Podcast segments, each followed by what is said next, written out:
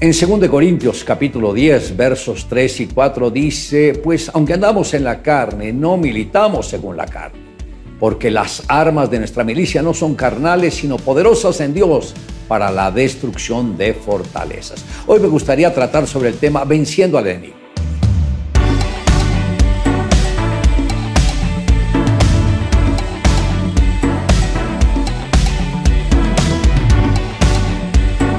Es interesante que el apóstol presenta la vida normal del creyente y por eso dice, pues aunque andamos en la carne, y luego habla de la guerra espiritual. No militamos según la carne, o sea, no nos dejamos presionar por los deseos humanos y añade, porque las armas de nuestra milicia no son carnales, sino poderosas en Dios o sea, el mismo Señor lo revistió de una armadura tan poderosa que es la única que puede contrarrestar todas las fuerzas del adversario. Y por eso dice el apóstol que son poderosas en Dios para la destrucción de fortaleza. Recuerde que estamos en una guerra abierta contra el adversario, pero contamos con la bendición de que mayor es el que está en nosotros que el que está en este mundo.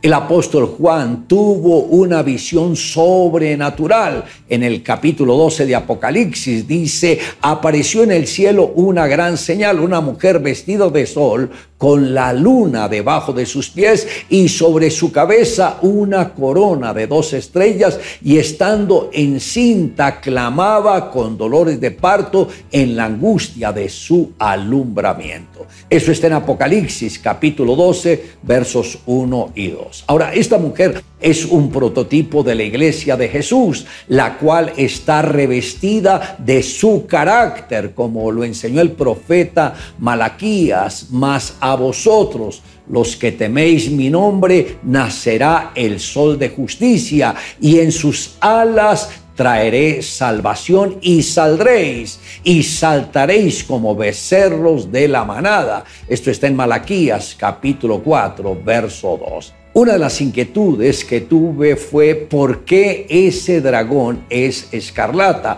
hasta que entendí que solo se alimentaba de sangre, por eso era rojo continuamente. Ahora recordemos que sin derramamiento de sangre no se hace remisión. El mismo Señor pide sangre, pero no cualquier sangre. Esta fue la sangre de Jesús, pero el enemigo, el adversario, se alimenta de sangre, pero es sangre humana. Por eso los abortos, los homicidios y otras cosas que tienen que ver con afectar la vida humana todo eso es inspirado por el mismo adversario, pero el mismo Señor Jesús pagó el precio de su propia sangre y esa sangre fue la que venció al adversario. Razón por la cual el capítulo 12, específicamente el verso 11, dice, y ellos le han vencido por medio de la sangre del cordero y la palabra del testimonio de ellos y menospreciaron sus vidas hasta la muerte.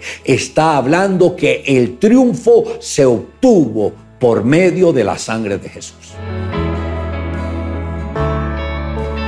Los tifones y monzones son frecuentes en el Océano Índico. Estas tempestades violentas giran siempre sobre un eje en círculos.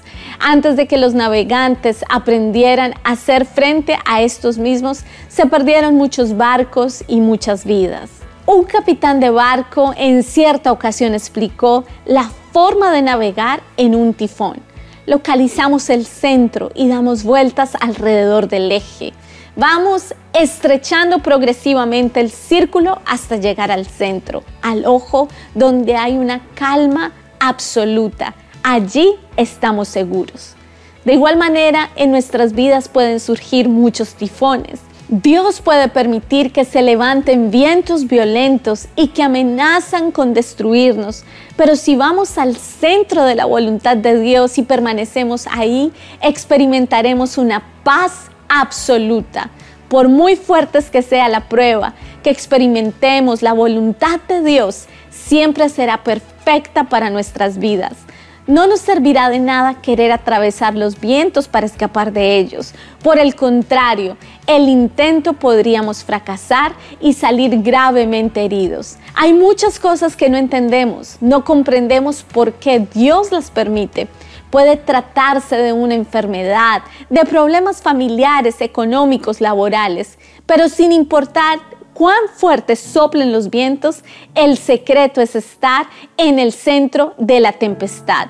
Tú guardarás en completa paz aquel cuyo pensamiento en ti persevera, porque en ti ha confiado. Isaías 26:3.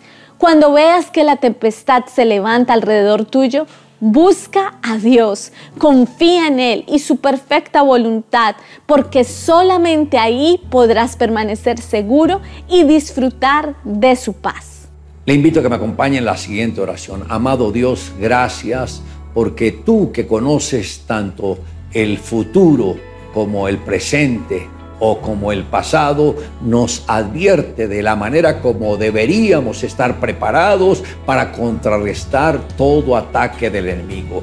Gracias por esas armas que tú nos diste, donde a través de ellas estamos saliendo más que victoriosos en esta vida terrenal para que luego podamos reunirnos contigo en el reino de los cielos. Te amamos Dios en Cristo Jesús. Amén. Declare juntamente conmigo, porque las armas de nuestra milicia no son carnales, sino poderosas en Dios para la destrucción de fortalezas.